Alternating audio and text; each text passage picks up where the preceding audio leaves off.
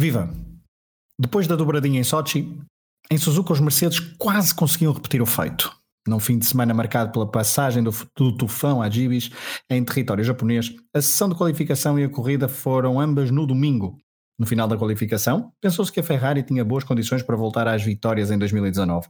Mas na corrida, Valtteri Bottas não deu hipóteses e venceu novamente em 2019, ajudando à confirmação de algo anunciado há muito – o título de construtores de 2019 é da Mercedes. Eu sou o Pedro Fragoso e estou com o Pedro Varela para mais um Última Chicane, um podcast do Hemisfério Desportivo.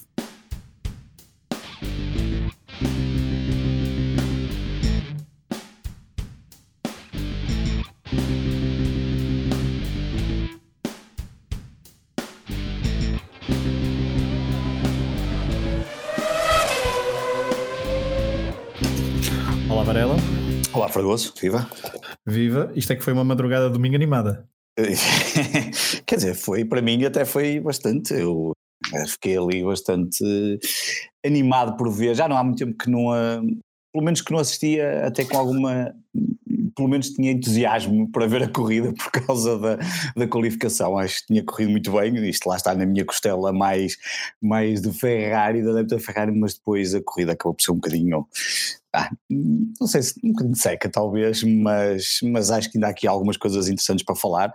Sim, e, é, é, verdade. Há sempre, acho que há conteúdo bastante interessante até, claro, se desligarmos obviamente dos primeiros lugares, é, há sempre ali coisas que vamos discutir dos primeiros lugares, mas houve ali alguns pontos importantes e acho que vamos ter que voltar a falar do Carlos Sainz, porque acaba por confirmar é. aquilo que já vínhamos na semana passada a dizer e eu parece-me que ele, que vai ser hum, muito interessante o que ele poderá, se continuar a manter este ritmo, terminar ali no, no sexto lugar, o que seria, eu acho que seria um resultado fantástico da parte dele. É, já falamos disso nos episódios Exatamente. passados, mas está a tornar-se tendência. Uh, o meu amigo, o meu amigo Sainz, uh, bater o teu amigo Norris, vá. É, que, sim, que neste caso o Albon estragou um bocadinho a corrida do Lando Norris. Volta 4. É verdade, é verdade, é verdade. Estragou. Já, já, falamos, já falaremos sim, já isso, disso, claro. Quem é que tem a culpa então nesse, desse claro. incidente.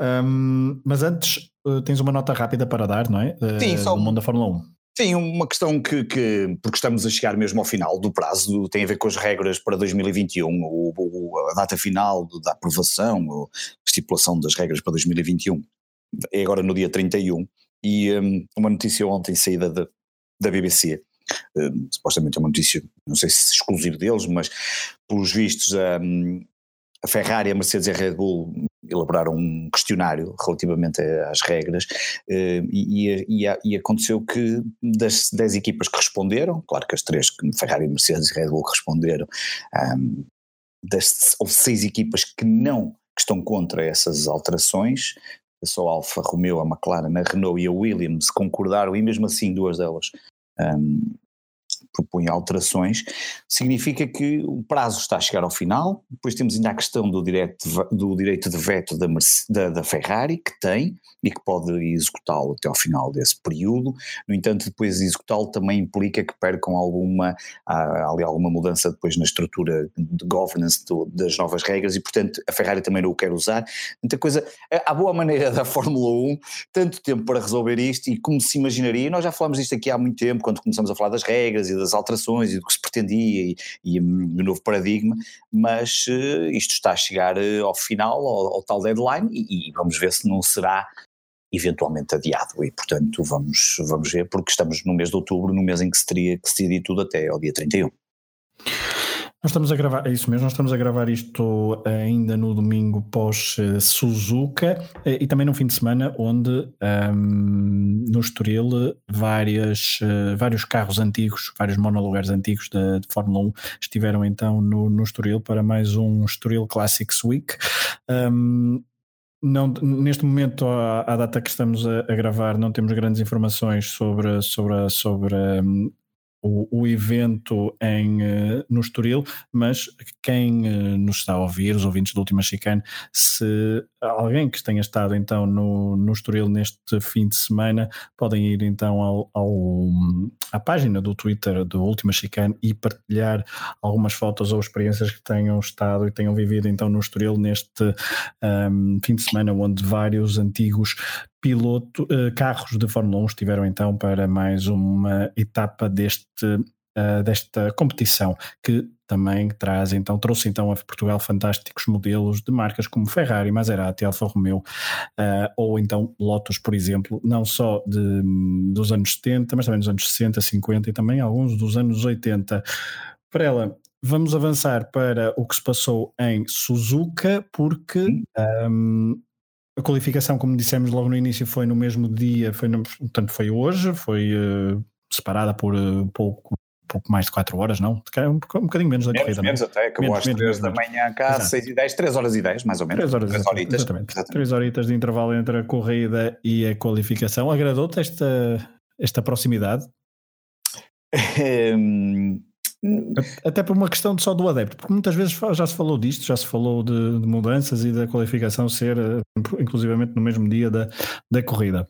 Vamos lá ver, se for do ponto de vista do que dá mais jeito, eu prefiro se calhar uma coisa num dia, num dia a seguir, para gerir o calendário pessoal em termos de enquanto adepto, mas não deixa de ser interessante poder fazer esta qualificação porque traz um problema acrescido. Eh, aconteceram, por exemplo, dois acidentes, Kubica logo a abrir a sessão da Q1 e depois Kevin Mag, exatamente no mesmo sítio, obriga a que os pilotos também tenham mais cuidado porque não há tanto tempo de recuperação, e neste caso Kubica e Kevin Mag, até se imaginaria que Kubica pudesse não, não, não ter o carro totalmente reparado, e portanto obriga ali uma alteração na forma como se encara esta qualificação. Uhum. Né? Com tão pouco tempo, estávamos ali a falar de três horas, que depois, e agora que estavas a falar disso, nem foram três horas, porque a sessão parou duas vezes, bandeira vermelha na Q1, significa que esteve ali parado para aí uns 10 ou 15 minutos, portanto ele acabou por ser menos de três horas o tempo que separou entre o final da, da Q3 e o início da corrida, que era às 6 e 10 portuguesas, um, e portanto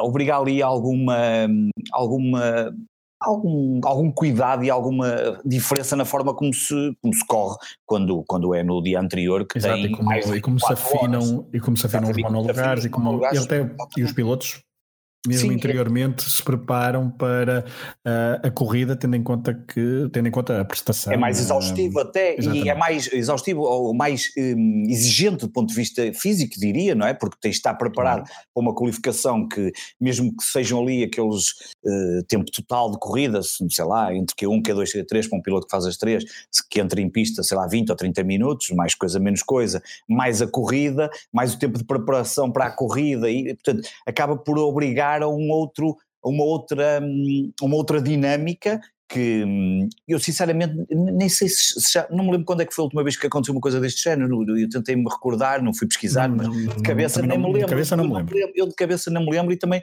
não me recordo assim tão recente ter acontecido isto, eh, e acabou por ser interessante. Um, e acho que. Não, por acaso agora lembro de qualquer coisa no Bahrein, mas não, não, ou no Bahrein ou na Malásia, ainda pois. já no século XXI, mas uh, talvez pois não tenha sido, talvez não tenha sido exatamente qualificação e corrida no mesmo dia. Posso estar a, posso estar a confundir algum, algum evento ou até com, claro. uh, com o MotoGP, por exemplo. Bom, não, não Agora, imagino que para, para, para, para a FIA, que organiza, o modelo que está é um modelo também que tem a ver com a, organiza com a própria organização logística, não é? Ah, também pode ter os bilhetes três dias, se fizesse a qualificação e a corrida no mesmo dia, ou aumentas o preço do bilhete, quer dizer, mas há aqui outras questões que não têm só a ver com o aspecto, eu diria, desportivo, não é? Então, podem uhum. outras características financeiras. O eu, estava, eu estava a pensar até transmissão televisiva, transmissão televisiva, exatamente, eu acho, mas não, não achei que hum, acaba por trazer aqui alguma. Era uma questão de, se calhar, não faço ideia, de experimentar estes modelos, não sei, eles terão, hum, já terão certamente possibilidade, têm a possibilidade de fazer esses, esses testes e perceber uh, o que é que pode ser mais interessante. Diria que, se calhar, para as marcas faz mais sentido este modelo com mais duração mais, mais extenso, até por uma questão de preparação, porque aquilo é muito duro, não é? Para os próprios claro. mecânicos, para toda a gente. Uh, e assim um, uh, um, erro pode, pode custar muito caro e se calhar as, os construtores também não quererão que isso aconteça muitas vezes, não. É? Uma corrida ou outra ainda acredito que vá a outra. Agora, ser sempre do ponto de vista, se foi acontecer sempre, é que talvez não seja, se calhar, o que eles mais preferem, não sei, é uma questão. Certo, falaste de, de erros, já falaste dos erros de, de Kevin Magnussen e de Kubica uh, na volta de entrada para, na volta de, de, entrada exatamente para a reta da meta, uh, na curva de entrada para, para a reta da meta, assim aqui, com o vento uh, talvez forte, a afetar, 20 km por hora, exatamente. exatamente, a afetar bastante, e as rajadas talvez com, com velocidade superior a afetarem, então essa, essa curva e os dois pilotos a, a terem acidentes e a não poderem marcar tempos e também certamente que a prejudicar a prestação do, de ambos os pilotos na, na, corrida poucas horas depois. Uh, Varela, o que é que há de reter desta qualificação muito rapidamente? Porque Vettel e Leclerc conseguiram uh, uma pole que parecia bastante estranha até na cara e nas reações dos dois pilotos logo na, nas entrevistas com o Demanil. Uh, ah, ninguém estava à espera, tendo em conta os treinos livres de sexta-feira, mas a verdade é que Vettel e, e a Ferrari dominaram então esta sessão de qualificação.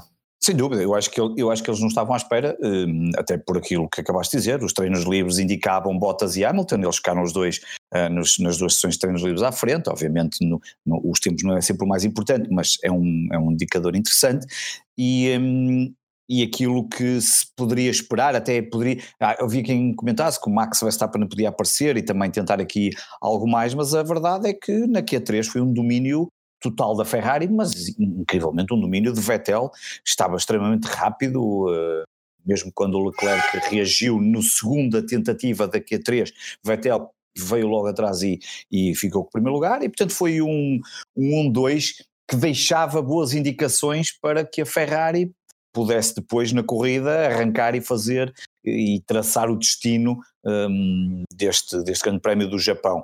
Fica só depois também a nota na Q1 a Ricciardo a ficar de fora, Uh, compensado depois pela grande corrida que acabou por fazer. Um, depois houve ali um problema, a Renault já, não, já tinha tido problema com, com, com o Ricciardo na, na Q1, depois na Q2 teve o Canberg com um problema grave de caixa, tanto que ele até ia em quinta velocidade e, o, e a box ouve-se dizer não mexas, não mexas nisso, vem sim até com essa velocidade até à box, portanto ali um problema grave na, na caixa de velocidades, não sei se isso depois, um, a verdade é que os Renaults acabaram por pontuar os dois, um, Gasly e Grosjean voltaram a estar na, na Q3 e, um, e, pronto, foram assim as notas, não, não houve assim, também não houve grande não houve assim nenhum, nenhum condimento extra, tirando não, aqueles não, dois não. toques, não houve, não houve assim nada de extraordinário.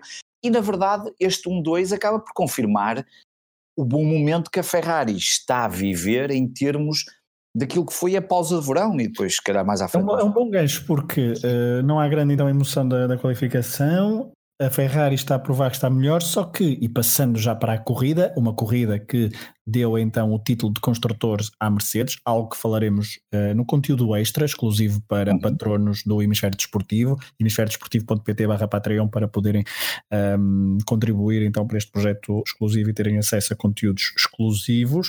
Uh, visitem e, se quiserem, nós agradecemos uh, o vosso apoio.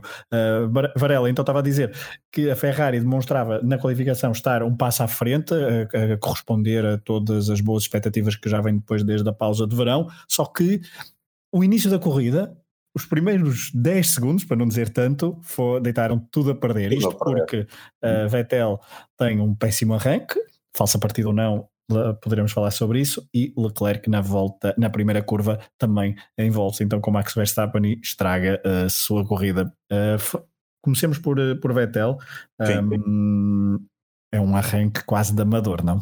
Sim, aquilo correu muito mal, a grande questão tinha a ver se tinha sido falsa partida. Eu relembro-me que existem sensores para detectar, o sensor não detectou ou pelo menos não foi o suficiente para detectar aquilo que o Vettel fez a falsa partida, e além disso há uma diferença com, por exemplo, que aconteceu com o Kimi Raikkonen ainda recentemente, Exatamente. ele não ultrapassou aquela linha branca ainda com os semáforos uh, em vermelho, pelo menos foi assim que eu li há pouco a justificação é da, da, própria FIA, e portanto foi assim que eles reagiram um, além disso, ele perdeu a posição e, portanto, não. Não uh, Sim, mas uh, ele até podia ter perdido posições, podia, mas bastava, bastava ter bastava ultrapassado a linha, claro, creio que. E, sim, penalizavam. Era, era logo penalizado. Uh, a verdade é que a olho nu, de facto, não parecia que ele tinha feito a, a falsa partida, porque ele para ainda antes do semáforo ficar a apagar, digamos assim, mas Bottas na imagem em tempo real, Bottas parecia que tinha sido ele a fazer a falsa partida, pois tal foi a facilidade como passou pela esquerda de Sebastian Vettel. E aquilo não deve ser nada fácil, porque tu não estás nada à espera que aconteça uma coisa daquela. Parece ali um caracol, é? Parece-te um carro parado praticamente e tu tens que reagir.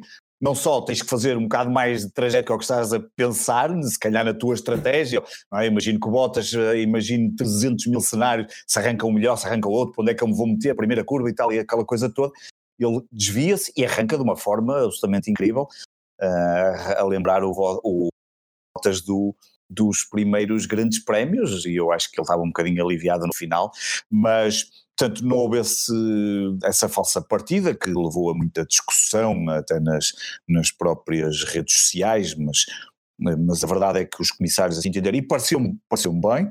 E depois temos o antes, é, de, antes, de irmos, antes de irmos à, à, curva, porque podemos já ficar em, em, ah, okay. em Bottas e em, um, e em Vettel, porque este movimento foi determinante para uh, de, para o desenrolar da corrida. É? Foi pela primeira vez uh, um piloto que partiu da segunda grelha de partida em Suzuka venceu um grande prémio, algo que nunca tinha acontecido. Já tinha acontecido partirem da terceira, acho eu, ou da quarta e também da quarta uh, fila e vencido, mas da, da segunda, da segunda um, fila nunca tinha havido um vencedor em Suzuka. Vet, uh, Bottas ultrapassou então Vettel pela esquerda, foi para a frente, Vettel ficou atrás e foi assim até ao final da, da prova. Obviamente, com as paragens nas boxes houve ali uma outra alteração, mas até final este movimento determinou o final da corrida, que também diz que este circuito da Suzuka também não é pródigo em, em grandes ultrapassagens. Grandes ultrapassagens, depois só tem uma zona de RS, um, não é próprio. Ah, desculpa, Varela, e também deu a entender que de facto a Mercedes estava bastante mais forte em andamento de corrida do que, do que a Ferrari. Sim, isso foi o que depois acabou por se provar, porque se até à qualificação eh, realmente os Ferrari estavam rápidos e obviamente Leclerc, já vamos falar dele, ficou fora da, da estratégia e portanto o Vettel, do momento, numa situação de 1-2 nos dois primeiros lugares da Ferrari passou por uma situação de no meio de o primeiro e terceiro Mercedes eh, o, que, o que teve que mudar completamente a estratégia e depois o que se percebeu é que o Ferrari estava, um, conseguia-se defender, porque é, é mais fácil defender neste circuito de Suzuka, como tu estavas a dizer e bem, do que propriamente atacar e ir buscar, neste caso, o Bottas. E ele nunca, nunca mais conseguiu, nunca mais teve essa capacidade, e depois vamos falar se calhar um bocadinho, com a certeza um bocadinho mais à frente, daquilo que Hamilton acabou por não Exatamente. fazer. Mas a verdade é que toda a estratégia teve que ser alterada, e os Ferrari mostraram que não estavam tão rápidos como noutros circuitos para ir buscar esta diferença e nunca conseguiu, tanto que o Vettel depois no final da corrida admitiu que a certa altura o que lhe preocupava a ele, quando ele percebeu que Hamilton ia parar também duas vezes, coisa que ele também achou estranho, já falaremos disso, uhum. ele também, e de palavras dele, guardou os pneus porque sentia perfeitamente que não conseguia apanhar o Bottas e que o Hamilton ia chegar a ele. E quando chegasse a ele, ele queria estar com o carro em condições que pudesse defender-se. Coisa que acabou por acontecer, aquilo aconteceu a três voltas do fim e o ah, Vettel vamos, tinha o carro, vamos, pelo menos, para, para defender-se. Sim. Até porque, e só uma última nota, porque Bottas. Uh, fez uma corrida impecável, super certinha. Aquele arranque e aquele, aquela ultrapassagem a Vettel parece ter dado um boost energético, psicológico, físico, tudo uh, ao piloto finlandês para vencer uh, cinco meses depois estava completamente longe da, da digamos, da, da Fórmula 1 ou de, destes resultados, tem andado, ele começou bem a temporada, nós até já fizemos um, um conteúdo especial no Patreon por causa da, a questão de, de Bottas, ele teve bem no início da temporada, parecia uma determinada coisa e parecia que poderia mostrar algo mais, mas a verdade é que neste momento era ali. É, nós enviamos esse conteúdo extra para ele e ele sentiu-se motivado. E... Sentiu-se motivado. Eu penso que nós somos bons, nós somos é, bons é, a motivar, eu já reparei, porque olha, eu falei mal dele no início do Carlos Sainz, e está aí o Carlos Sainz a provar que, que está, pelo menos, mas que é um ritmo certinho, já está a fazer um, um campeonato acima das medidas. E, e, o, e, e, o Bottas ouviu certamente na semana, há duas semanas o, o conteúdo extra e motivou, porque realmente ele hum, fez uma corrida certinha, não, não teve não teve percalço nenhum, foi às boxes, trocou quando teve, trocar, fez a corrida perfeitamente sem grandes, sem, que, que para nós não é nada agradável, porque aquilo depois torna-se, desculpem a expressão, uma pasmaceira que ninguém, uhum. que ninguém quer ver, mas a verdade é que um, mérito para o piloto, que, que, que, conseguiu obviamente fazer uma corrida suficientemente boa para, para vencer sem, sem, sem, sem problemas absolutamente sem nenhum. É verdade. Uh, Varela, voltamos então à primeira, à primeira volta e à primeira curva e ao incidente Max Verstappen uh, Charles Leclerc. Qual é a tua visão do, do incidente? Que, Olha, eu, que, espera, só para recordar sim, a, quem não, a quem não viu, a quem não viu. Uh, Max Verstappen e Charles Leclerc um, na primeira curva, Verstappen por fora, Leclerc por dentro tocam-se, Max Verstappen uh, sai para fora da pista, uh, regressa, não consegue uh, ter o carro em boas condições e a certa altura abandona. Charles Leclerc continua ainda umas voltas com a asa dianteira danificada do lado esquerdo e que até deu problemas depois no pós-corrida. Isto porque a, a, traseira ficou bastante danificada e foi-se deteriorando, foi largando detritos uh, nas voltas uh, nas voltas seguintes, porque ele não para logo. Hamilton, que estava atrás a pressionar o piloto monegasco, acaba inclusivamente por levar com alguns detritos, Sim. e são esses detritos que penso que destroem um dos eh, retrovisores uh, da, do monolugar do, do Mercedes. Sim. Uh, e, portanto, e Leclerc, passado algumas voltas, tem mesmo que ir, que ir às boxes ainda, na, ainda no início da corrida e, portanto, cai bastante para, para o meio do pelotão e faz depois uma corrida uh, de trás para a frente a tentar recuperar alguns lugares para terminar então no lugar, no sexto lugar, e que depois, virtude de, de, de uma penalização que falaremos mais à frente, caiu então para sétimo. Mas como é que tu vês então o incidente Max Charles Leclerc? Eu, eu vejo, eu, eu, vejo o incidente só relacionado com esta corrida, a culpa é do Leclerc, parece-me clara, no sentido, não, não estou a dizer que o Leclerc fez de propósito, mas a verdade é que, por muito que às vezes não façam de propósito, mas a verdade é que ele não tinha que alargar tanto a saída naquela, ou, ou, a curva, ele não precisava, não tinha necessidade nenhuma, e foi tocar, e o Max, como ele diz, e bem na... Será que estavam a pensar ainda na Áustria? Pois, essa é a questão, mas eu, eh, como dizia um especialista de Fórmula 1, que eu não me recordo o nome no Twitter, ele dizia, pá, o Max, o Leclerc nunca mais vai esquecer aquilo que se passou na Áustria, e portanto nunca na vida iria deixar passar o Max, ou, ou as coisas, pá, eh, eu percebo isso tudo. Agora, olhando só para o que vimos ali na corrida, e não entrando naquela discussão que vemos muito agora, está muito uh, de, de, ver a discussão da, da Fórmula 1, como se, como se discute o futebol, que é uma coisa que a mim irritou um bocadinho, porque parece que há comissários que, que são de uma marca ou que este é de outra. Pá, eu, não, eu, não, eu, eu, quero acreditar que não existe, que não, que não vamos por aí. E, portanto, olhando objetivamente para esta corrida no Japão, o Leclerc larga claramente uh, a, a, sua trajetória sem necessidade aparente, pode, obviamente, estar a pensar na Áustria, pode estar a pensar em muitas coisas, e toca em Max e, portanto, é penalizado por isso. Na, na realidade, depois a mim ainda me espantou outra coisa. Porque o Leclerc é penal, tem duas penalizações. Essa deu-lhe 5 segundos, não é? Que mandou o toque no, no Max. Mas o que mais me espantou, e eu fiquei. Atenção, penalização que só veio pós-corrida, que é uma coisa também. Sim, pós algo... ah, depois isso, depois, ah, depois isso, esse é um bom ponto.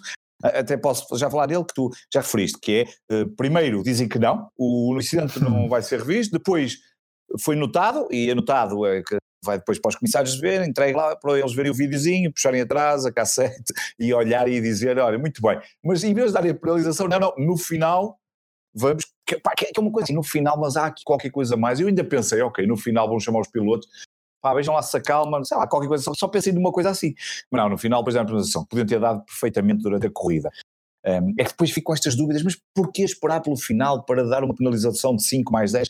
Pronto, mas o que me espanta foi essa segunda penalização. Foi o Max tem, o, Leclerc tem o toque, continua à frente, Uh, percebeu-se logo que tinha a asa dianteira danificada. Mas o rendimento do carro não estava assim tão mal. Ele próprio, ele próprio disse. Mas diz uma coisa que para mim é mais espantosa, que é aquela conversa com o Binotto, se não estou em erro, o Binotto, o que o Binotto diz bem para a boxe, ele diz, Olha não, que não será o Binotto, olha, não, acho que não era o Binotto, era, deve ser o engenheiro. É o engenheiro dele, o engenheiro dele. Exato. Não, não vejo para a boxe, ah, mas olha que eu tenho o meu carro a andar, está a andar bem e não é preciso. E a mim espantou-me que eles achassem que aquilo poderia funcionar. Então eles estavam alargados de títulos. Então, numa FIA ou nos comissários que andam sempre tão preocupados com a segurança, e bem, então o carro está a lançar detritos, a prejudicar não só a corrida dos outros pilotos, como também a poder eventualmente causar problemas. Tudo bem que só foi o retrovisor partido, bem, mas, mas sei lá. Se, se, causa o retrovisor partido, o que é que poderá ser? O que é que poderia. Se, exatamente. Se é impensável. exatamente. Um, um pneu furado, eh, uma coisa qualquer. É impensável. Eh, em, em, com comunicação aberta, estar-se a dizer, não, não, vamos ficar em pista, porque isto ainda não, dá. Isso Eu percebo a lógica. Desculpa interromper só para dizer uma coisa, porque uh, eu, eu, eu não, as comunicações todas que, que vieram a, que vieram a público uh, durante a corrida podem não, podem não estar completas, porque um, a Ferrari pedia então para vir à boxe e a certa altura o Leclerc disse: Ok, eu vou à boxe, mas quer que saibam mas, que exatamente, eu estou, portanto, como quem diz, eu, ok, eu vou, mas atenção que eu estou aqui bem. E eles devem ter pensado: Ok, então se estás bem, continua. Portanto, o piloto mas, faz manda, não é? Mas não faz sentido. Pois não, não. não o que eu acho não. é que ali nem deveria de haver essa possibilidade. E eu fiquei a pensar. Mas para, não, eu só queria dizer, não... é, a Ferrari tomou a primeira decisão correta, só que depois claro. foi eh, influenciada Se calhar pela... influenciada pelo piloto, eu percebo isso.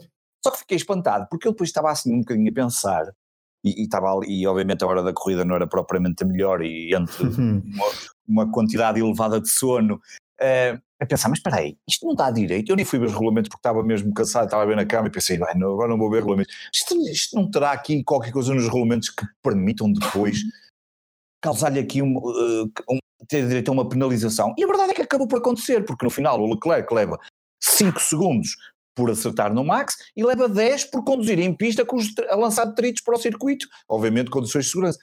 E isso espantou-me um bocadinho. Não é que isso tenha depois, eu acho que teve ali alguma influência, eu acho que tem alguma influência, ao mesmo tempo não tem, porque depois, e se calhar, não sei se queres passemos já para o Hamilton, porque eu acho que o Hamilton. Não, é, é, um, é um bom gancho, porque certo. Uh, só para falar do Hamilton, isso, portanto, Hamilton termina em terceiro lugar e a questão é que foi dos pilotos mais ativos no um, ah, isto só para dizer que Leclerc também perde uh, o retrovisor. Tinha aqui uma nota: o Leclerc Sim, perde o retrovisor. Dois. E depois há um, há um vídeo já a circular hoje na, na net em que só ele faz, mão, é? ele faz é. aquela mítica curva que agora é. Como é que é? R. R 130? Não, desculpa. Sim. Pois, agora. Agora, agora Relson, estava aqui, mas já, já vamos lá. Este faz essa mítica curva só com uma mão, no volante e a outra a segurar ou a tentar segurar, não sei, o retrovisor uh, esquerdo do seu monolugar que, passado um pouco, viria então a partir. Portanto, já não é, não é usual dois pilotos na mesma corrida perderem então. Eu nem no Fórmula 1 no jogo faço aquilo. Só que não espeto-me contra o muro se for possível e a curva é 130R. Exatamente. Ok, eu disse R130R. R130R ou R130.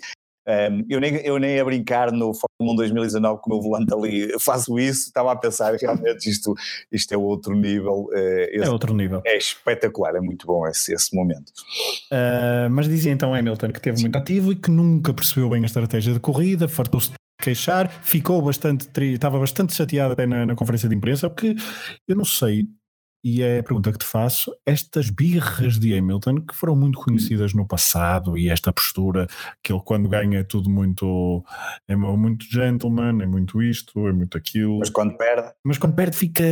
o, o, que, eu, o que eu queria perguntar-te era: vês aqui alguém sempre em busca da perfeição, e é por isso que ele é um ótimo piloto, porque mesmo quando não precisa de ganhar e nem tem que se chatear, fique chateado quando não consegue uh, atingir os objetivos, ou vês uh, mais um puto mimado? Uh, eu, quero acreditar que é o facto de ele não estar habituado a estar atrás e, portanto, querer ganhar a corrida. Quero acreditar que, sinceramente, é isso, porque a própria comunicação é, um, é, é de quem acha que poderia ter feito mais. Portanto, estamos a falar de uma. De uma... Ele acha que é o dono da equipa, não é?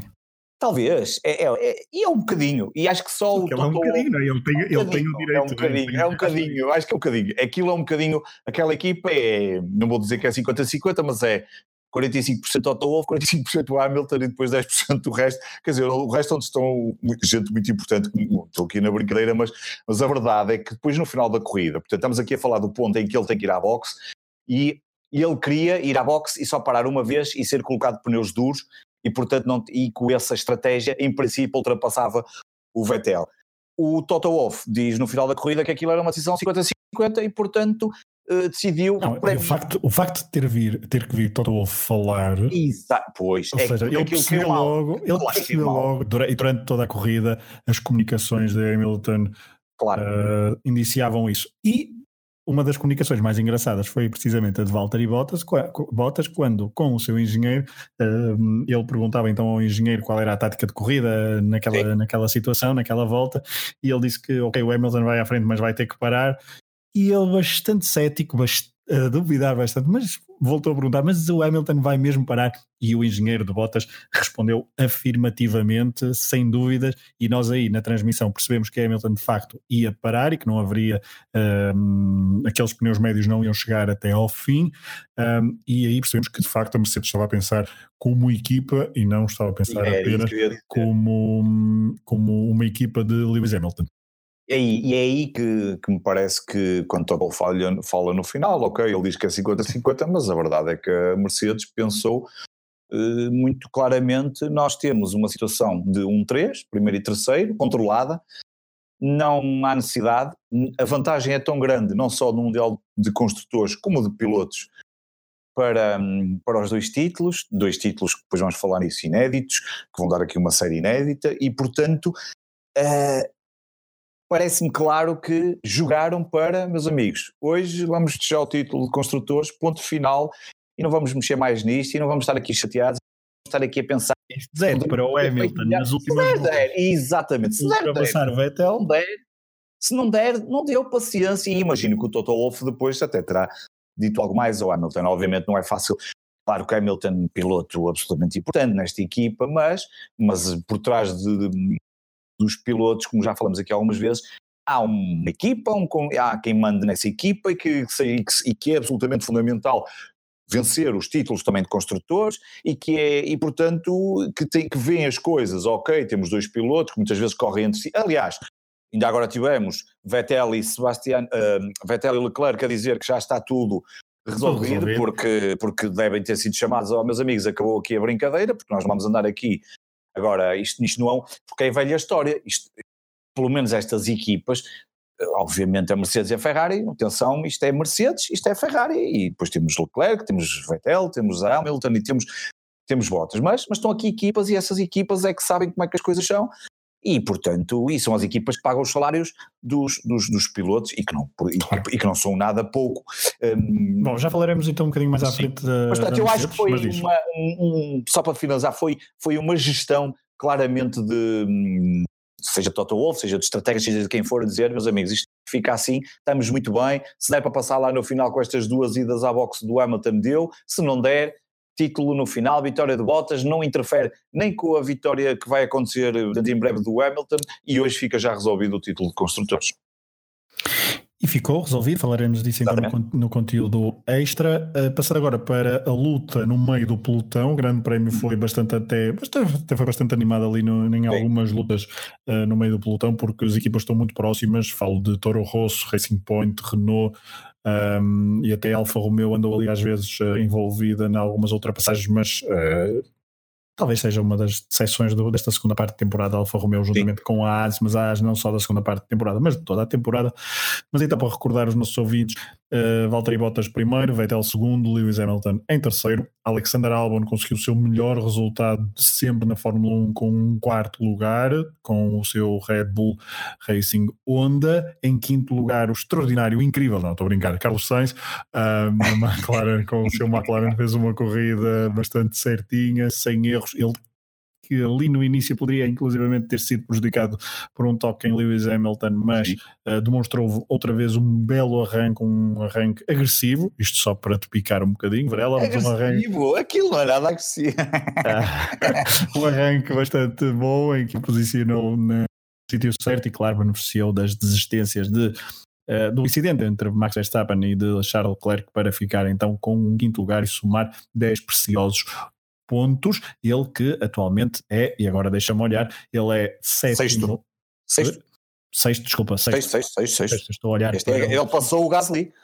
Exatamente, ele passou o Gasly, que tem 73 pontos. Nós tínhamos falado aqui no fim de semana, no último programa, e acabou por acontecer. Ele realmente agora passou o Gasly. Exatamente. Ele tem 76 pontos, tem mais 12 do que Alexander Albon. Veremos se serão suficientes para pois. Eh, manter esta sexta posição. Se Sainz terminar em sexto lugar, é de facto um dos pilotos da época. Voltando ao Grande Prémio do Japão em Suzuka, em sexto lugar conseguiu um bom resultado também para a Renault Daniel Ricciardo, que beneficiou também da penalização a Charles Leclerc, que terminou em sétimo. Uma boa corrida também de Pierre Gasly em oitavo lugar com o seu Toro Rosso, uma boa segunda parte da época de, para o piloto francês depois da mudança de equipa, da equipa A para a equipa B, chamemos assim. Sérgio Pérez terminou em nono, apesar de ter uh, de ter uma saída de pista na última volta, só que como é que foi ela? A, a bandeira de xadrez foi muito antes. Oi, tive aqui um corte, desculpa que não estou a ouvir. Ah, estás-me a ouvir? Agora sim, sim, sim, okay. sim desculpa. Eu estava a dizer que o Sérgio Pérez terminou em nono, um, apesar de ter batido na última volta, isto porque a bandeira de xadrez foi mostrada uma volta antes. Exatamente, uma volta antes, e portanto ele acabou por conseguir ficar em, em, em nono lugar. Em nono lugar, apesar de, então do, do incidente, e quando, quando ele bateu, toda a gente pensou que a corrida, a bela yeah, corrida yes, que a Racing Point tinha sido destruída, exatamente. Exatamente. Uh, essa, essa distância de Sérgio Pérez daria o décimo lugar a Lance Stroll, mas Lance Stroll assim ficou em décimo primeiro. Quem ficou com o último ponto uh, de Suzuka foi Nico Hulkenberg em décimo lugar, isto depois dos Renault terem feito uh, sessões de treinos livres e de qualificações bastante uh, abaixo daquilo que se esperava. Décimo primeiro então Lance Stroll, décimo segundo Daniel Kvyat, décimo terceiro Lando Norris, décimo, já voltamos a Lando Norris, 14 Kimi Raikkonen, 15 Romain Grosjean, 16 António Giovinazzi, 17 Kevin Magnussen, 18 George Russell e 19 e em último Robert Kubica, os Williams Uh, em último, então, numa prova em que Max Verstappen não terminou. Um, eu ia dar a nota, então, do, do incidente entre uh, Lando Norris e uh, Alexander Albon, isto porque o piloto britânico da McLaren voltou a ser prejudicado, não por culpa dele, ou melhor, terá sido culpa dele ou não? Pois, olha, eu sinceramente, eu nesse tive mais dificuldades. Eu, eu já vi várias vezes o... Eu houve ali uma, uma espécie de torpedo Albon, não foi? Sim, essa é para mim a questão, que é o Albon entra ali um, a matar. A matar completamente. Portanto, ele entra ali e, e, acaba por ter sorte, porque se o Norris tem virado, bastava ali, pá, basta milésimos.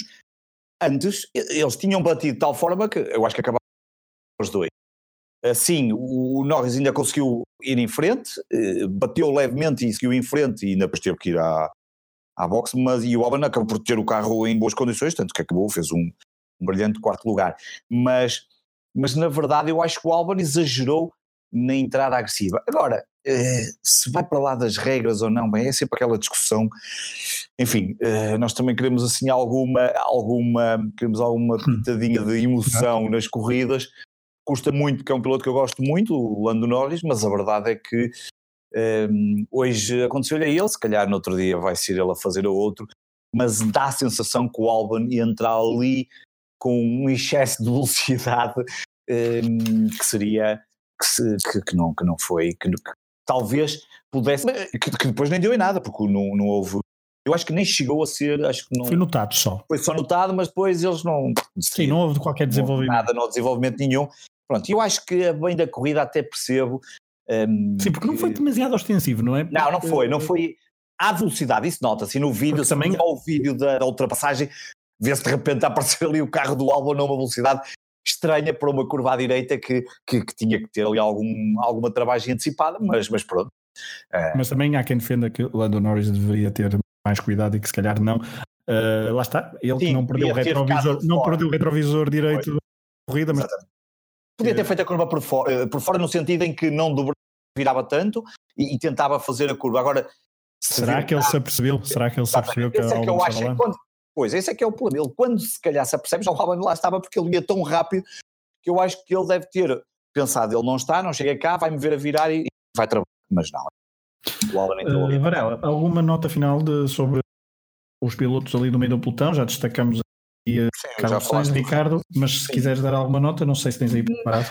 Sim, eh, só apenas, eh, já falaste, Ricardo, essa excelente prestação para um fim de semana que não estava a correr nada bem. Um, e também Gasly, obviamente, baixou de, de, de, de, outra vez a Toro Rossi está a fazer um, uma e segunda. O, o Ricardo, desculpa, que a meio do, do ali no, interesse do, no último terço da corrida estava atrás do Nico Hulkenberg, deixaram, uh, deixaram no passar porque ele estava mais rápido e ele disse eu vou buscá-los aos pilotos da frente e foi mesmo buscá-los e foi, exatamente. à frente deles todos. Exatamente, e depois acaba por beneficiar da, da, da penalização do Leclerc, ainda acabou por ficar em sexto lugar. Um, sim, mas ah, de desculpa, resto... Mas à hora que nós estamos a gravar, penso que não há ainda qualquer decisão sobre um protesto da Racing Point. Já é, acho que já, há Ah, já? eu há bocado estava a ler, Ok. parece-me que não foi aceito. O, o protesto da Racing Point foi eh, aceitado. Ora bem, eu acho que foi acei- aceitaram, não é? era? O protesto contra a Renault, não é? Um, Exatamente. Foi, aceit, foi admissível, não é? Admissível, mas acho que mas acho que já havia decisão que não, acho que foi isso que eu li, eu se calhar só percebi, mas eu daqui a um bocado já tento, vamos Ok. aí a falar, porque eu acho que eles aceitaram o protesto, mas acho que depois não deu em nada. Tenho, acho que foi isso. Porque eles, aceita- eles aceitaram o protesto, isso, isso é certo. e eu acho que tenho a impressão que não, que não houve, que não houve não- nenhuma penalização, pelo menos hum, Ok. foi essa a ideia que, que, que fiquei, mas daqui a um Então bocado. podemos avançar, podemos avançar se calhar então para, hum, para os pilotos do passado, para a nossa rubrica de pilotos do passado. Ah, deixa-me só, eh, já vamos avançar para os pontos, só dizer que hum, um já tínhamos falado, que era a questão do Sainz, só aqui nos mundiais, nos mundiais de pilotos já tínhamos falado do Sainz, Certo? que está ali numa boa, e eu acho que Ah, agora mas a luta agora vai ali- ser. A luta agora vai ser Sainz Albon, que acho que vai ser muito interessante. Portanto, ali E 12 depois? pontos, 12 pontos de. de- de- eh, gosto muito, acho que vai ser uma luta muito interessante porque é um piloto que tem um carro que é inferior ao de, ao de Albon e Albon, que é um piloto que quer mostrar e hoje já fez um, apesar de todas as, obviamente, todos os, os incidentes que houve, acabou por fazer um excelente quarto lugar. Algo que, por exemplo, o Gasly, não me recordo, eu não fui ver, mas Gasly não ficou nenhuma vez Não, não, não, não, lugares. não, não, isso não, pois eu tinha quase certeza. Um, e depois o outro ponto interessante é que a McLaren neste momento já tem 111 pontos contra 77 da Renault, o que é uma margem já nada fácil de recuperar, o que será um- a acontecer uma vitória muito interessante nesta luta muito particular dos motores Renault. É, e no, no Mundial de Pilotos, eh, Daniel Ricardo conquistou uma, um pontos importantes eh, para fugir no nono, no nono lugar Sim, com no lugar. 42 pontos. Isto porque no décimo lugar temos três pilotos: Hulkenberg, Sérgio Pérez e Lando Norris, os três com 35, Kvyat com 33, Kimi Raikkonen com 31. eh, portanto, temos, estamos aqui a falar de cinco pilotos. Eh, se juntarmos Daniel Ricardo, são seis pilotos em luta pelo nono lugar. Eh, isto partindo do pressuposto que Daniel Ricardo ainda eh, poderá estar ainda nesta luta. Eh, se ele for constante, talvez esteja, esteja a SAF e consiga segurar este nono lugar. O que parece é que será impossível ao piloto da Renault, ao piloto australiano da Renault, eh, ultrapassar e melhorar este nono lugar até ao final do Mundial. Mundial. Deixa-me só dizer então que eu estava a ler, a notícia é dada 8. Então, o que está é, foi aceito o protesto ainda não há, ou seja, foi o protesto, como resultado, toda a parte eletrónica de controle de unidades e steering wheels usadas pelo Ricardo Hulkenberg foram seladas e vão ser, neste, vão ser preparadas para conduzirem toda a análise detalhada de todas essas partes que levaram ao protesto da Racing Point. E pelo que eu percebi, ainda não há, portanto, o que eu li há pouco, eu há pouco li um bocadinho à pressa, o que eu li há pouco, afinal, tinha sido só o aceite do, do- foi aceitado o protesto e as peças estão neste momento preparadas, seladas, para serem analisadas em detalhe. Imagino que não seja assim tão rápida, talvez se calhar ainda não se saiba hoje, ou talvez amanhã já teremos alguma novidade em relação a isso, portanto poderá haver aqui alguma alteração em relação a esse, a esse, esse ponto que estávamos a falar do protesto de Racing Point Renault. e isso alterará completamente as pontuações eh, que estamos a falar. Portanto, se vocês estiverem a ouvir eh, e toda e, e houver algum, eh, algum eh, desenvolvimento e alguma penalização à Renault, todo o nosso discurso estará desatualizado. Desculpa por isso, mas fica feita então essa ressalva. Dizia então que, e avançando, porque o Mundial de Pilotos, o Mundial de Fórmula 1, aliás, prossegue então daqui a 15 dias, daqui a, hum, sim, daqui a 15 dias no Grande Prémio eh, do México, no circuito Hermanos Rodrigues, eh, na cidade do México, um, um Grande Prémio do México que durante muitos anos eh, não teve lugar depois do regresso em 2015, mas que o piloto com mais vitórias eh, neste Grande Prémio é Jim Clark, com 3, 62, 63 e 67. A Lotus tem 4 vitórias, Prost, Mansell e Max Verstappen têm ambos, têm, ambos não, têm os três eh, duas vitórias. Max que venceu os últimos dois grandes prémios no México em 2017 e 2018 e portanto há que estar atentos à Red Bull no Grande Prémio do México. Isto numa segunda fase de temporada em que a Red Bull tem estado abaixo do que fez na primeira parte antes da pausa de verão. A Ferrari só ganhou duas vezes no México, em 1970 com Jack Hicks e em, hum, em 1990 com Alan Prost. Veremos então se hum, esta boa fase da Ferrari uh, tem alguma consequência em, hum, uh, na cidade do México. Um, dizia então que desde que o México regressou já no século XXI ao Campeonato do Mundo de Fórmula 1. Tivemos duas vitórias da Mercedes, primeiro com Rosberg e depois com Lewis Hamilton, e Max Verstappen venceu então 2017, 2018. Isto tem tudo a ver com os dois pilotos que nos passado, porque Varela, tu escolheste precisamente um piloto mexicano que nasceu na cidade do México e que não, não, vou, eh, não vou fazer mais suspense, foi o primeiro piloto mexicano a vencer uma corrida de Fórmula 1. Conta-nos, quem é que estamos a falar? Exatamente. Pedro Rodrigues. E um, exatamente, a relação tem a ver com o Grande Prémio, o próximo Grande Prémio do México, mas tem também a ver, e está dividido em duas partes, uma vou falar brevemente da sua carreira curta, porque ele morreu com 31 anos, e depois para chegar também, porque no, na preparação deste piloto que eu também não conhecia, portanto tive a fazer aqui um trabalho de pesquisa, eh, deparei-me também com um estudo muito interessante que acaba por estar tudo relacionado com o Pedro Rodrigues. Como tu dizes bem, piloto com mais sucesso dos mexicanos, ele também teve um irmão, já falamos dele, já iremos falar dele, Portanto, piloto que venceu dois grandes prémios, atualmente o Pérez tem oito pódios, eh, digamos que é o segundo com mais sucesso, se quisermos um, ehm, falar assim, mas e, Pedro Rodrigues foi o único que hoje venceu uh, algum grande prémio, neste caso foram dois. Ele correu entre 1963 e 1971 e morreu novo com 31 anos em 1971, que também tem o tal irmão, o Ricardo Rodrigues, que também foi piloto da Fórmula 1, apenas fez seis corridas, mas em 1961, quando correu o Grande Prémio de Itália, foi o mais jovem piloto de sempre da Scuderia e ainda hoje se mantém uh, válida essa, essa marca com piloto mais novo. Como disse, o Pedro Rodrigues correu de 63 a 71, uh, eh, correu na Lotus, passou pela North American Racing Team, depois voltou à Lotus, à Lotus, uh, Cooper Car Company, Owen, Reg Powell, Ferrari e termina depois ali na Yardley Team BRM, que é onde iria ter até Hum, provavelmente mais sucesso, interrompido pelo trás cacente. Ele tem, ao longo da sua carreira, uh, os melhores resultados em 67, sexto lugar, na geral, foi quando venceu pela primeira vez o tal Grande Prémio da África do Sul, que foi a primeira vitória mexicana.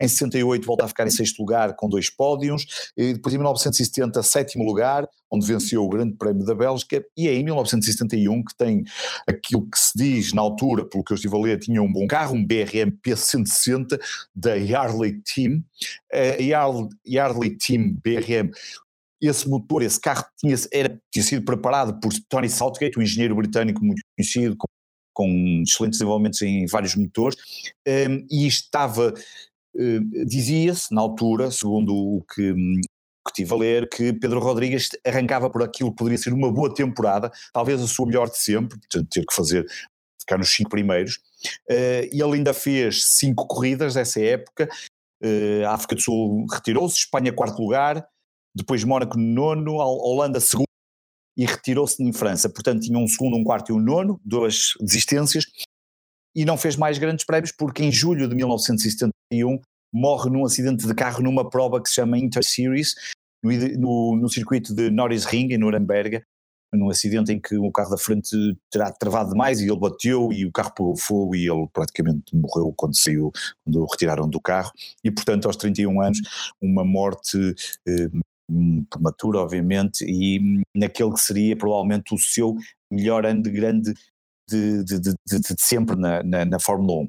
Isto depois levou-me a uma coisa interessante que eu vi que um, em 2016 uma equipa do Instituto de Método Sheffield, no, em Inglaterra, fez um estudo um, que lhe chamou Formula for Success, Multi-Level Modeling of Formula One Driver and Constructor Performance, de 1950 a 2014, que na prática pretendia o estudo, através de um conjunto de modelos matemáticos, produzir uma lista dos 50 melhores pilotos de sempre, com base em três premissas, na percentagem eh, eh, de carro condutor, na performance, de qual é que tinha mais importância, depois nas variações deste ponto que estávamos a falar, da performance carro condutor, nos diferentes tipos de circuitos e de condições meteorológicas, e depois eh, de perceber como é, que, como é que tudo isto estava ligado e como é que eles conseguiriam perceber onde é que estava o piloto, a importância do piloto e a partir daí tirar e ordenar, com base nessa análise desses dados, criar aqui um modelo que permitisse criar a tal lista dos melhores pilotos de sempre. Curiosamente, foi por aí que cheguei. O Pedro Rodrigues aparece nesta lista em 24 como o 24 melhor piloto eh, da história da Fórmula 1 recordo que hum, estamos a falar só de 1950 a 2014, sendo que eh, os dados, por exemplo, relativamente a Schumacher, eh, não entram os anos todos, só entram ali alguns anos, eu, eu tenho quase certeza que retiraram ali a parte da Benetton, com, com os problemas que existiram, pronto, e portanto foi muito interessante perceber que o Pedro Rodrigues, que vai bater a uma coisa que eu tinha lido em relação a ele, que ele no ano, em, nos anos que correu ali 1970, 1971, diziam que ele era o melhor piloto da Fórmula 1 à chuva, o que mostra muito daquela questão que correr à chuva depende muito mais do piloto do que do carro, e, um, e portanto acaba por bater com aquilo que este estudo acaba por mostrar que ele é um piloto que está bem cotado, apesar de não ter grandes eh, grandes, grandes voltas, grandes, grandes vitórias, digamos assim, nem voltas mais rápidas, mas acabou por estar neste 24 lugar. Um, já agora, por curiosidade, Fangio é o primeiro desse estudo, depois é Alan Prost, Schumacher, Jim Clark, Senna, Alonso, Piquet, Jackie Stewart, Fittipaldi e Vettel, os 10 primeiros. Portanto, por exemplo, aqui vemos que não está, o Lewis Hamilton aqui só aparece em décimo segundo, um, mas é um estudo muito interessante, é um estudo que se alguém eventualmente quiser, eu tenho esse estudo aqui, são 14 páginas, aviso já, não é propriamente a coisa mais simples de ler, mas tenho todo o prazer em partilhar com, com quem estiver interessado nisso, e portanto e foi, achei interessante quando comecei a preparar isso, e aliás até estava essas informações pelo, pelo WhatsApp quando estávamos a ler, porque também desconhecia, quando comecei a perceber quem é que eram os mexicanos, já ver pilotos mexicanos, olha Pedro Rodrigues, Pedro Rodrigues ganhou duas, olha, depois comecei a ler, olha, 24 de um estudo, melhor piloto, e foi por isso que decidi, acabei por decidir trazer este, este Pedro Rodrigues, já que agora vamos para o Grande Prémio do México. Agora pergunto, não sei, já não, eu, não, fui verificar, mas agora estou curioso, uh, não, não tenho aí a tabela nesse estudo para, para o piloto que eu escolhi, mas não? o piloto que tu escolheste. Tu já não te lembras qual é? Lembro, lembro, lembro. Ah, ok, ok, ok. Lembro, lembro. Só estava a deixar algum suspense, vá. Só, só estás a deixar suspense e obrigado aqui. Olha, curiosamente, estranho. Olha, estranhamente não aparece aqui nos 50 primeiros. Não sei, ok. Fica, fica, fica lançado. É um bocado estranho, por acaso. É, mais ou menos, mais ou menos. Se calhar não, se calhar não, porque realmente. É um piloto, eu vou falar de um piloto que no início. Mas não está, estou aqui a confirmar, não está. Okay. Nos 50 primeiros não, não está, não. Não. Certo, porque vamos falar, então vou falar de um piloto uh, que tem alguma relação também com o, com o Grande Prémio do México, porque foi lá que ele conquistou a primeira vitória no Mundial de Fórmula 1. Um, e porquê? Porque foi um piloto que quando apareceu, uh, de facto houve muitas expectativas em relação à sua performance, chegou a correr em equipas míticas como Ferrari e McLaren, já vamos falar sobre isso. E, uh, mas depois tem uma, uma fase algo descendente da carreira ali depois já no, no, nos anos 90 e um, e talvez seja por isso que não apareça aí, certamente, na, na, nesse estudo nos 50 primeiros. Estou a falar de um piloto nascido em Innsbruck, na Áustria, 27 de agosto de 1959. Uh, eh, estou a falar então de Gerhard Berger, um piloto uh, mítico do, do, metade dos anos 80 e também praticamente todos os anos 90. Ele que correu de 1984 a 1997 na Fórmula 1. Uh, eh, a sua estreia foi na equipa ATS em 84, em 85 correu na Arrows BMW, em 86 na Benetton BMW, de 87 a 89 e de 93 a 95 correu na Scuderia Ferrari, de 90 a 92 foi companheiro de equipa de Ayrton Senna na McLaren e voltou à Benetton eh, de 96 a 97 para, em 96 e 97 para terminar então a carreira na Fórmula 1. Eh, Berger que durante anos era sempre e eu lembro-me disso, era sempre referido por, eh, por estar casado com uma portuguesa, uma, uma manequim na altura, creio que é Ana Corvo, acho eu, um, uh, manequim, portanto isso era muitas vezes referido na comunicação social portuguesa, um, e é sempre, quando, quando se é mais miúdo, é sempre algo que fica uh, registado na memória. Berger teve 210, participou em 210 corridas, venceu 10 vezes, uh, conquistou 12 pole positions, e 21 voltas mais rápidas. A primeira vitória de Gerhard Berger, então, foi no México, em 1986 e que correspondeu também à primeira vitória da Benetton, uh, na altura com motor BMW. Portanto, um registro histórico no Grande Prémio do México em 1986. Uh, uma coisa, também foi a última vitória de um, de um motor BMW na Fórmula 1.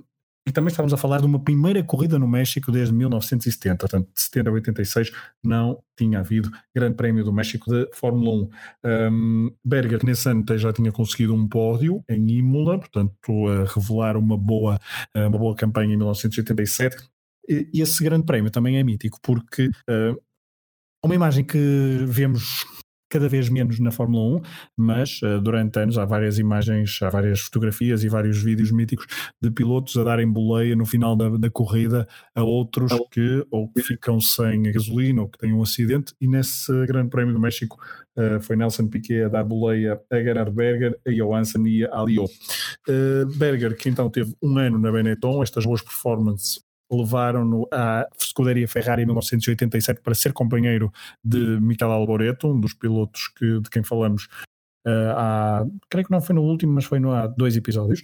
Um, então, neste primeiro ano da Ferrari, ele tem, consegue finalmente uh, uma vitória para a Ferrari em quase dois anos, foi em Suzuka, precisamente, depois também viria a vencer em Adelaide, nos últimos dois grandes prémios da época de 1987, ele que no Estoril uh, desse ano uh, e praticamente era, a vitória era, parecia certa, só que tem um peão algo ridículo uh, quando liderava e foi deixado e, e, permitiu a Alan Prost que vinha em perseguição passar o Gerhard Berger e perdeu então o austríaco.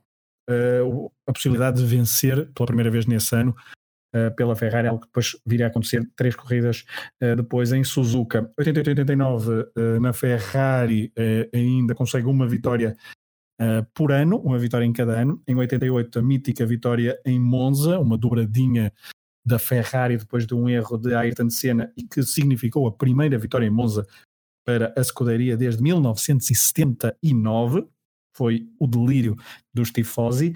Alboreto ficou em segundo e em 89 conseguiu também apenas uma vitória nesse ano e foi no Estoril, eh, no Grande Prémio de Portugal em 1989. Depois, em 1990, muda-se para a McLaren para ser companheiro de equipa de Ayrton Senna, Senna que é campeão em 90 e 91, em 92 não, ficou em quarto lugar, Senna, uh, Berger ficou em quinto e esta relação, uh, esta relação de companheiros de equipa foi algo que se estendeu também a uma amizade pessoal e há várias histórias de, entre Berger e Senna um, muito engraçadas. Em 90, então, McLaren de Gerhard Berger não conseguiu nenhuma vitória, conseguiu sete pódios, ou seja, bastante regular, mas cena era melhor. Em 91 consegue uma vitória, outra vez em Suzuka. Aliás, há dois grandes prémios onde há dois, há dois circuitos onde Berger consegue uh, bons resultados, muitas vezes, que é Suzuka e Hockenheim, já falaremos sobre ele.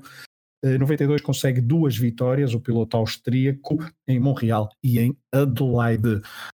Depois desta aventura na McLaren, regressa em 93 à escuderia, mas uh, para 93, 94 e 95, e consegue apenas uma vitória, que foi em 94 em Hockenheim, o que também, uh, também significou terminar uma seca de praticamente 4 anos de ausência de vitórias da Ferrari, a última tinha sido com Alan Prost em Barcelona 1990, em 1990. Portanto, outra vitória mítica da Ferrari com Gerhard Berger, apesar de nunca ter sido, obviamente, campeão do mundo, mas há ali duas ou três corridas em que Berger Uh, faz provas extraordinárias.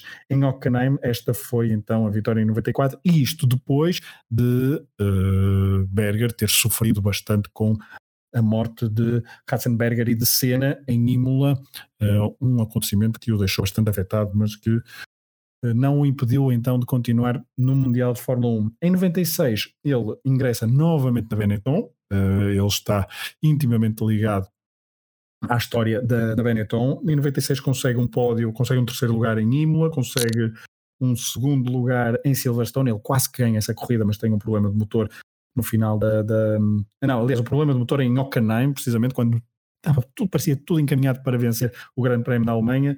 Em Silverstone conseguiu então 96 um segundo lugar e depois em 97 um, consegue um pódio em Interlagos. Ele tem um problema de saúde, é operado para resolver um problema de sinusite e perde três grandes prémios. Pelo meio também perde um, o pai, um, afasta três corridas e no regresso em Hockenheim, lá está, Hockenheim vence um grande prémio de Fórmula, de Fórmula 1, vence o último grande prémio de Fórmula 1 da sua carreira, o último grande prémio, uh, a última vitória da Benetton, portanto o Berger está no primeiro grande prémio vencido pela, pela equipa e também no último, Uh, portanto, primeiro México, último Hockenheim, e essa vitória com 37 anos, ele já bastante careca no pódio na vitória com uh, uh, Schumacher e outro piloto, agora não me lembro, não foi Fisichella, Fisichella teve, uma, teve um furo, portanto o terceiro lugar não foi uh, Fisichella, mas exato, Mika Hakkinen. É levado ao ombro, aos ombros por Mika Hakkinen e por uh, Michael Schumacher, uh, Gerhard Berger, um piloto que na altura já pensavam que era um, um veterano ainda a correr na Fórmula 1, ele que depois uh, terminou então carreira em 1997 e ainda esteve ligado à Fórmula 1 porque detinha 50% do Toro Rosso, depois uh, vendeu essa sua participação à Red Bull. Um, ele teve outras participações ainda antes disso, na BMW, por exemplo, mas, um, mas só para destacar então a participação que ele teve na Toro Rosso. Varela, uh, terminamos assim então mais um programa Última Chicane sobre um, sobre um grande prémio que deu o Mundial de Construtores à Mercedes, do qual falaremos no conteúdo extra. Regressaremos então depois, de um grande, depois do Grande Prémio do México, que poderá dar vitória uh, no Mundial de Pilotos a Lewis Hamilton. Veremos, estaremos cá para o analisar. Queremos bem que não, vou uma belinha, mas pronto. Tu queres a emoção até ao não, fim. Até é? ao fim, quer dizer, é, e, e, não tem nada a ver com o ser da fé. Portanto, vais estar a torcer por votas, não é? não, não, vou estar a torcer pelo Vettel, pelo Leclerc, não adianta pelo nada. Max, pelo Albon, todos juntos. Ai, pelo Albon, estou a gostar, gostei dessa do Albon. Não, pelo Albon, porque é o Red Bull, é o carro que ele tem, Ah, ainda okay. Sainz. Não, não, não tinha nada a ver com Sainz, ou Ah, pelo para se meterem todos à frente do Hamilton, para ele não fazer pontuação, mas eu acho que, hum, muito me engano, vamos ter já campeão no próximo fim de semana. Já dá, não é? No próximo fim de semana já dá para ser campeão, não é? Exatamente. E que já não seria, não seria inédito, porque Hamilton já foi campeão Pois. do México É, um, em portanto. 2017, creio. Portanto, acho que infelizmente vai ser assim. Era para, ter, era para ter emoção, era só nesse É para ter emoção, exatamente. Entendo, olha, se continuarmos cá a fazer o, o rescaldo das corridas, nós com a emoção habitual. É, é verdade. Veremos o que é que Carlos Sainz eh, nos traz de mais surpreendente ainda, porque tem evoluído da época e pode ser que chegue a um pódio, será já no México, veremos. Ah, E se conseguir ficar em quinto lugar, não é? Portanto, no, não, quinto não, no sexto lugar, que, que, que, hum, que seria uma prestação excelente, já sabemos que tens que me pagar uma, uma, uma aposta que é, tens que me pagar um jantar. É- Não sabias disso? Não Não sabias? sabia, não ah, sabia. ficas a saber agora. Obrigado. Se calhar mandaste mensagem e eu não li, não foi? Não lias, se calhar foi isso. É que o isso. teu WhatsApp melhor, mas eu vou mandar que é para ficar registado. Então fica registado. Isso também já está no ar, os ouvintes já ouviram. Exatamente, já está registada, ela já está. Já eu está aproveitei para ficar. E eu também vou pensar em uma contraproposta. Varela, Obrigado por ter estado aqui comigo para Abraço. mais, um, eh, para mais um último mexicano. Um abraço. Obrigado também aos nossos do Grande Prémio de Suzuka. Regressaremos então depois do Grande Prémio do México de Fórmula 1 para ver se já haverá ou, ou não campeão do mundo de pilotos. Um abraço, obrigado e até à próxima. Até a próxima.